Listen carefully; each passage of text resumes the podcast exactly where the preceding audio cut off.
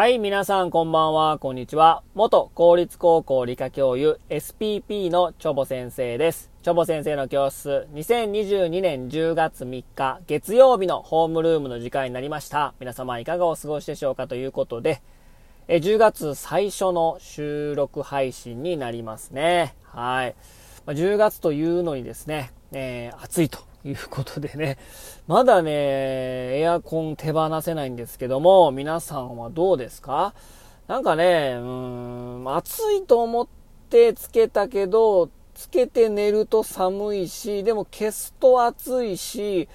布団どうしようかなみたいな、もうなんか歯がゆい感じでね、まあ、こういう、あの、温度調節の難しい時にね、風邪ひきやすいですからね、皆さんもね、注意していただいてというところでしょうか。えー今日のお話はですね、科学で紐解く歴史の真実というお話をね、えーしたいと思います。えー皆さんですね、えーまあ、小中高とですね、まあ、歴史、まあ、社会をね、えー学びますよね。で、まあ、最初、もうその日本の歴史、まあ、日本史ですね、を学ぶときに、最初縄文時代。で、弥生時代って続いてきますよね。で、縄文時代は、まあ、狩りや狩猟をしてですね、まあ、獲物を取ってたとかですね、まあ、木の実を食べてたということをね、必ず習うと思うんです。で、その後ですね、えー朝鮮半島、半島、まあ、中国大陸とか半島からですね、渡来人がやってきてですね、えーまあ、稲作を、お渡来人がやってきて教えてですね、そっから稲作が始まったということをですね、まあ、習ったと思うんですけども、まあ、これですね、大きな嘘が含まれております。もう嘘と言っても過言ではありません。はい。で、縄文時代は大体そうですね、まあ今から紀元前3000年、まあ5000年前から6000年ぐらい前から前から始まって、弥生時代は大体紀元前300年ぐらい前なので、大体今から2300年か400年ぐらい前という感じでですね、まあ土器とかね、ま弥生土器とかね、縄文土器みたいな感じだから、えっ、と、まあその、そこの、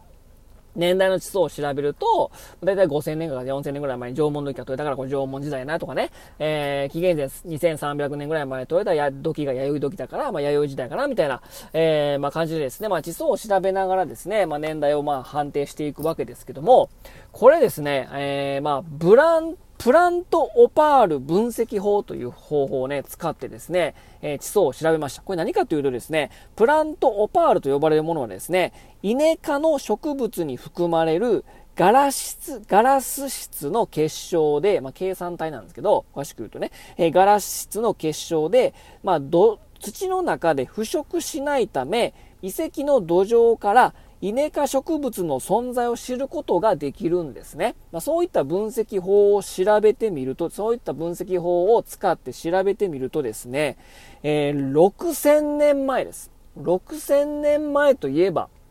も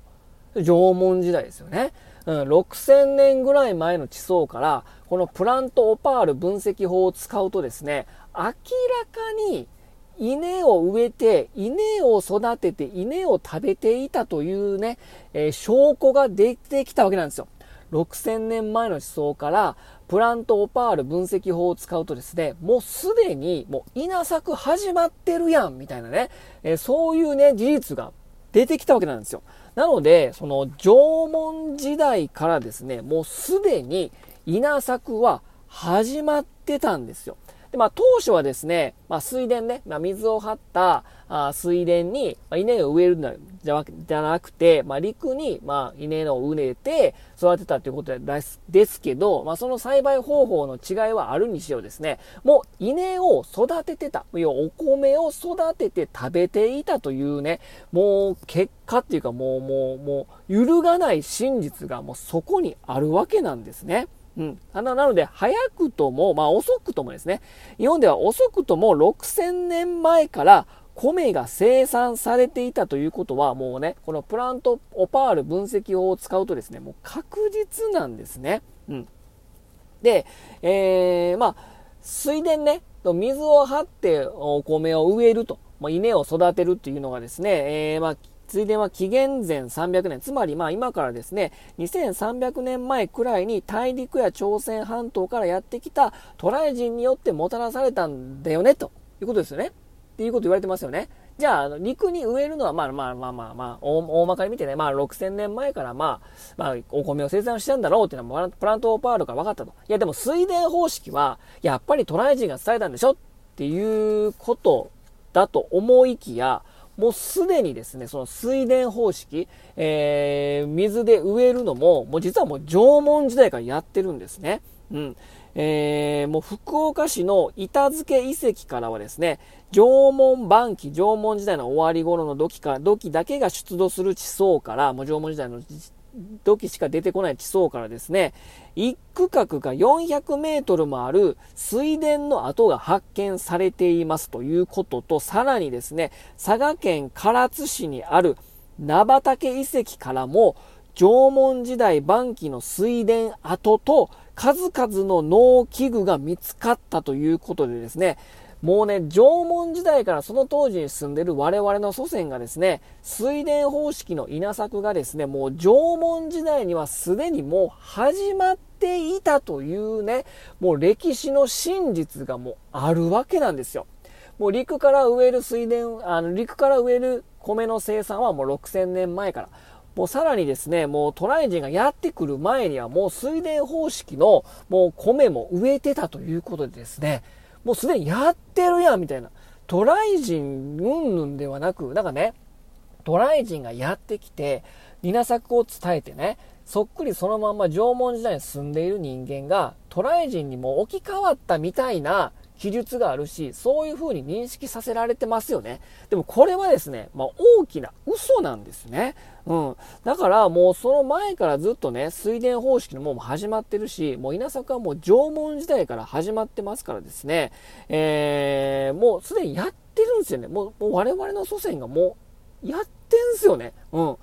で、しかもですね、えー、その後も日本各地で見つかった水田跡地はからは、縄文文化の土偶とか、まあ、石棒などは見つかるんですけど、大陸の渡来人系の道具は全く発見されていないということでですね、日本列島における水田稲作はですね、もう普通にもう縄文人が始めたということなんですね。それにもかかわらず、そういった科学的な根拠もあるし、そういった事実もあるにもかかわらずですね、えー、紀元前300年くらい前に渡来人がやってきて稲作をもたらしたということがですね、未だに教科書に書かれていますし、これはね、歴史学者のね、もう怠慢と言っても仕方ないですよね。うん、だからまあ渡来人がやってきて、もう朝鮮半島中国大陸の人間の方が優れてるから、うん、これで稲作伝えて、そういった事実があるんだということをまあ信じてですね、もうそういったものに、なっているっていう風にしたい歴史学者の、まあなんか圧力っていうかね、まあ、そういったものが働いてんのかなみたいな利権的なね、もうそういったことまで私は疑っちゃいますよね。これはね、今後ここまで来ると、いやもう科学的な事実来てるし根拠もあんのに、いやなんで書き換えへんのみたいな。もう完全に歴史学者のね、もう怠慢だと。思いますね。だからまあ日本っていうものは中国や朝鮮半島から文化を教わったということで、まあ、自分が信じて学んだことをもうずっと信じたい。だから今更もう変えたくないみたいなね。もう未だに高校の教科書もそういう風に載ってますよ。でも本当の科学的な事実から言うとですね、それは大きな間違いだし、もう我々の祖先がもう縄文時代から稲作始めてるし、もう水田も始めてると。まあ、いうことなんですね。ということでね、まあ、科学的な根拠を使って科学的な思考力を使えばですね、まあ、歴史の真実も見えてくるんだけど、なかなかそれを変えない。で変えさせない。それを学んできたことをずっと信じたいっていう勢力がね、非常に強いのかなという感じがしてね、なんかね、闇が深いですね、これね。うん、まあでも真実はもう分かってるからね。えー、ということでね、今日はね、科学的に、えー、物事を考えると、歴史の真実が見えてくるというお話をしました。もう稲作は縄文時代から始まってますし、縄文時代からいる我々の祖先がもう稲作をしてると、いうことなんでございますね。ということで、えー、今日はこの辺にしたいと思います。それでは皆様さようなら。バイバイ。